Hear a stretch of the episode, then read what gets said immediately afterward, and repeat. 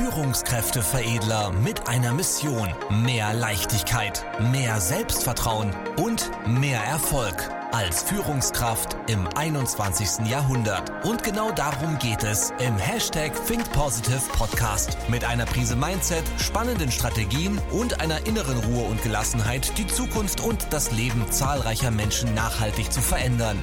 Herzlich willkommen zu einer neuen Folge mit Führungskräfteveredler Manuel Weber. Jetzt beginnt dein nächster Schritt.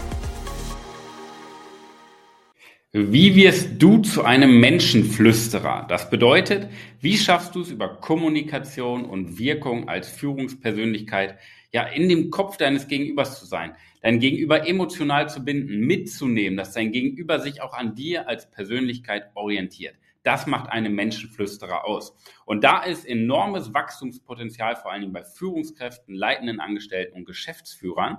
Und darum soll es in den nächsten Minuten gehen. Denn ich habe damals in meiner Bachelorarbeit und dann nochmal spezialisiert in meiner Masterarbeit in einem vertiefenden Thema genau dieses Thema analysiert. Ursprünglich war die Bachelorarbeit und dann vertiefend die Masterarbeit darauf ausgerichtet, das Thema Kundenbindung genauer zu analysieren. Aber was mich hinter Kundenbindung interessiert hat, war nicht, ja, wie kann ich aus wirtschaftlicher Sicht unsere Kunden maximal lange binden, ja, und dann die Preise erhöhen und so weiter, sondern was mich interessiert hat, ist, wie schaffe ich es, einen Menschen emotional zu binden? Ja, dass er sich an mir orientiert, dass er nicht so wechselhaft ist, dass er sich fokussiert und seine Ziele erreicht. Das heißt, wie kann ich einen Menschen mitnehmen, auch wenn ich vielleicht nicht 24-7 mit ihm zu tun habe?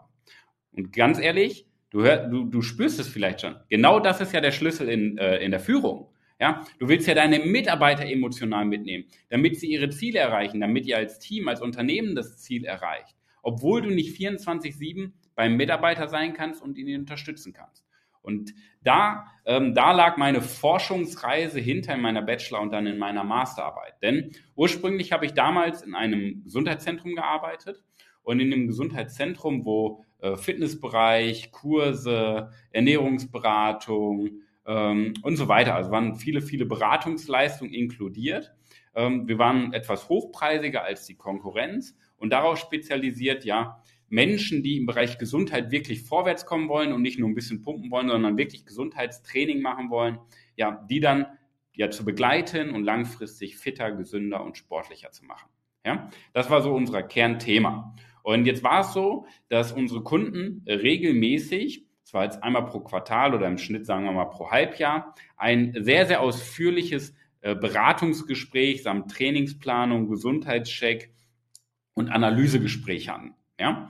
Weil wir dachten, okay, wir sind ja Experten, Gesundheitsmanager, studierte Gesundheitsmanager mit Spezialisierung von Reha, Wirbelsäule, Herzgesundheit, äh, Gelenke, alles war dabei in unserem Trainerteam. Wir dachten, wir sind ja äh, hochqualifiziert und äh, fachlich sehr, sehr herausragend. Wir können jetzt mit einer ähm, ausführlichen Beratung und einem ausführlichen Gesundheitscheck unsere Kunden so begeistern, dass sie möglichst lange bei uns bleiben und das Gefühl haben, hier bin ich richtig, hier bin ich emotional involviert.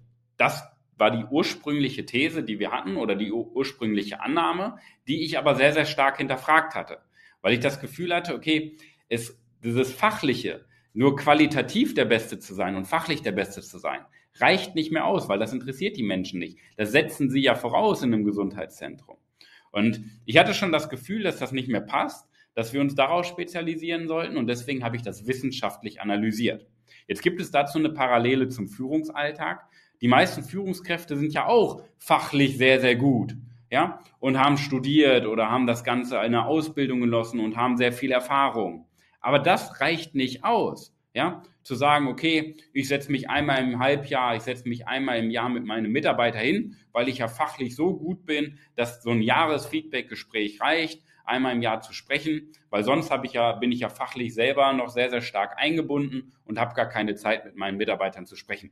Vielleicht kommt dir das bekannt vor, ähm, aus deiner Firma oder aus, aus, auch aus deinem Alltag. Das ist ja so die ursprüngliche Hypothese aus dem Führungsalltag. Ja, man führt gar nicht richtig. Man ist eigentlich angestellte Fachkraft, die zufälligerweise irgendwie auf dem Arbeitsvertrag Führungskraft stehen hat. Ja, so war das bei uns auch. Wir dachten, wir sind richtige Berater und Kundenmanager, aber im Endeffekt waren wir nur ja, Fachidioten, die ja, gedacht haben, dass sie durch die hochqualifizierte Arbeit ihre, ihre Kunden binden können. So, jetzt habe ich das Ganze analysiert.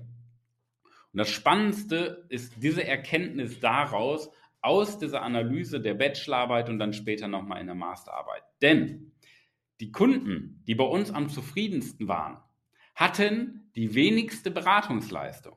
Das bedeutet, die haben in der Regel gar nicht diese Beratung in Anspruch genommen, sondern die hatten eher das Gefühl, okay, man kann mit den Trainern sprechen, man kann mit den Beratern regelmäßig sprechen, die Berater kommen auf mich zu, ähm, Smalltalk. Ich habe einfach, ich fühle mich einfach wohl beim Training, weil ich mich sicher fühle, weil ich das Gefühl habe, es ist immer ein Ansprechpartner da.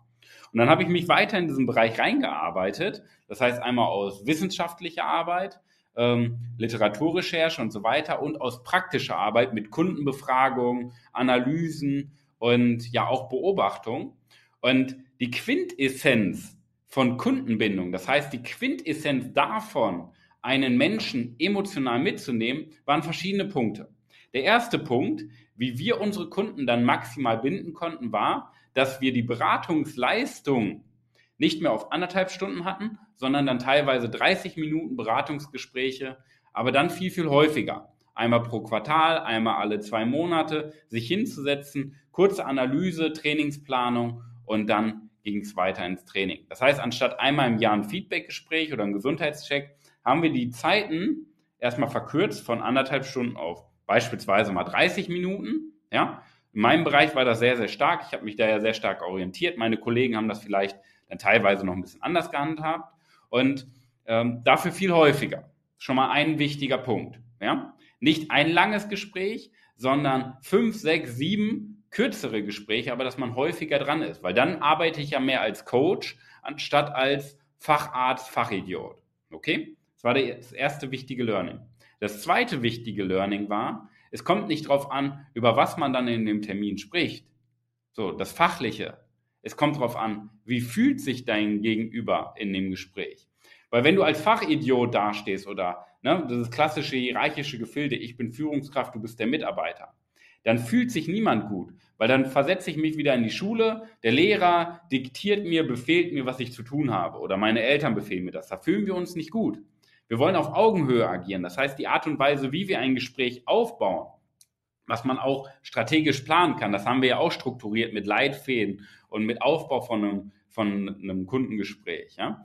Das kann man systematisieren, aber es kommt auf die Art und Weise an, welches Gefühl vermittel ich, dass das auf Augenhöhe stattfindet und nicht hierarchisch. Das war das zweite große Learning. Und das dritte große Learning war, dass wir gesagt haben, okay, wir warten nicht auf die Gespräche, um mit, äh, auf die Termine, um mit unseren Kunden zu sprechen, sondern wir gehen aktiv auf unsere Kunden zu. Das ist ein Unterschied. Wir hatten ja auch immer Open Door Policy. Jeder Kunde konnte uns ja ansprechen. Kennst du ja vielleicht auch aus deinem beruflichen Alltag. Jeder Mitarbeiter hat ja auch die Möglichkeit, weil du eine offene Tür hast, dich anzusprechen. Aber ganz ehrlich, wie viele Menschen nehmen das in Anspruch? Ja? Der geringste Prozentsatz. Deswegen haben wir das Spiel gedreht. Wir sind auf unsere Kunden zugegangen.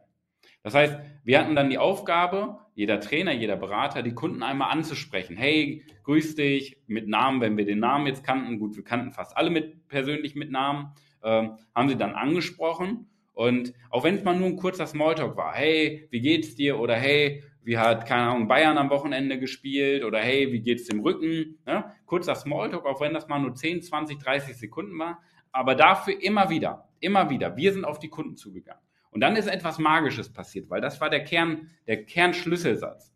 Unsere Kunden hatten das Gefühl, dass wir permanent bei ihnen sind, dass wir permanent um sie herumschwirren und dass wir permanent als Unterstützer sie beobachten. Und dadurch haben sich unsere Kunden sicherer gefühlt und wohler gefühlt beim Training.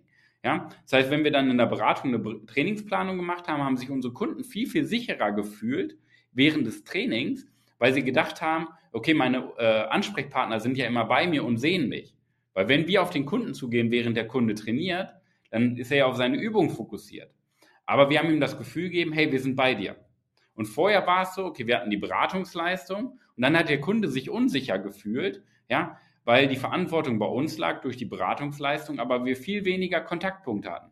Natürlich waren wir da und wir konnten, waren die ganze Zeit ansprechbar. Aber wir haben nicht die Initiative gezeigt, auf die Kunden zuzugehen. Und das war der spannendste Change.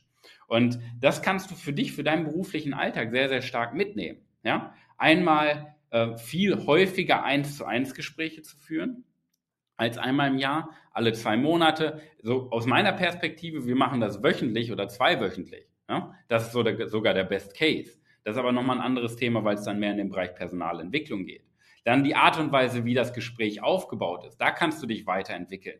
Weil da ist ein, das ist sogar das größte Defizit bei Führungskräften in der Kommunikation. Und ich bin mir auch zu 100 Prozent sicher, zu 100 Prozent bei dir das größte Defizit. Ja? Nicht, weil du das nicht kannst oder weil du dir nicht Mühe gibst, um Gottes Willen, das soll nicht dein Ego angreifen, sondern einfach, weil es da so viel gibt zu lernen, ja, wie man ein Gespräch aufbaut, wie man Fragen stellt, dass da enormes Potenzial ist. Und den dritten Punkt darfst du mitnehmen, dass du auf die Mitarbeiter zugehst, Feedback gibst, ähm, Gespräche führst, Kontaktpunkte sammelst. Das sind so diese drei großen Learnings. Und das ist wissenschaftlich fundiert. Ja, das war natürlich aus dem Bauch her, Bauchgefühl heraus gestartet, weil ich deswegen ja die Bachelorarbeit in dem Schwerpunkt geschrieben habe und das damals, danach nochmal in der Masterarbeit vertieft habe.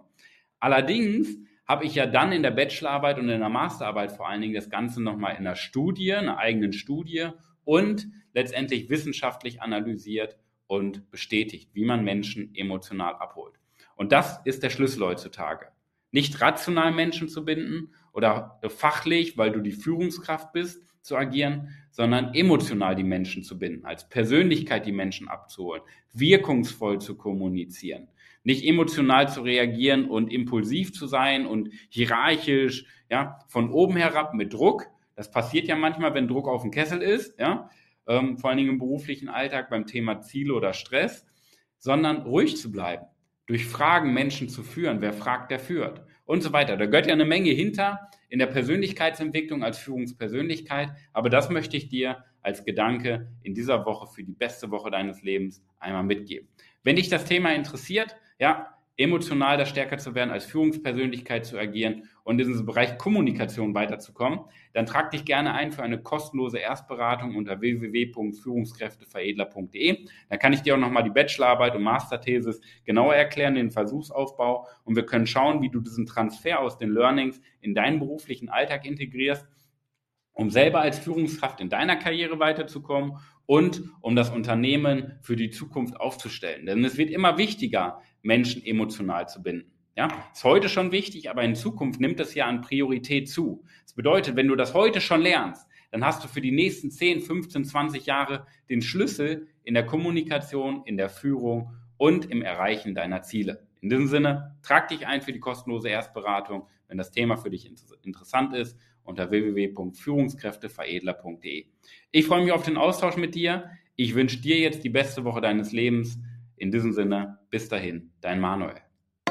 Vielen Dank, dass du heute wieder mit dabei warst. Wenn dir gefallen hat, was du gehört hast, dann war das erst der Anfang. Denn jetzt bist du dran. Wenn du wissen willst, wie die Umsetzung der Podcast-Folge und deine Entwicklung konkret aussehen kann, dann besuche jetzt die Seite www.führungskräfteveredler.de und buche dir deinen Termin zur Erstberatung. Und denke bitte daran, Entwicklung ist kein Zufall und benötigt einen gezielten Mentor, der dich kennt.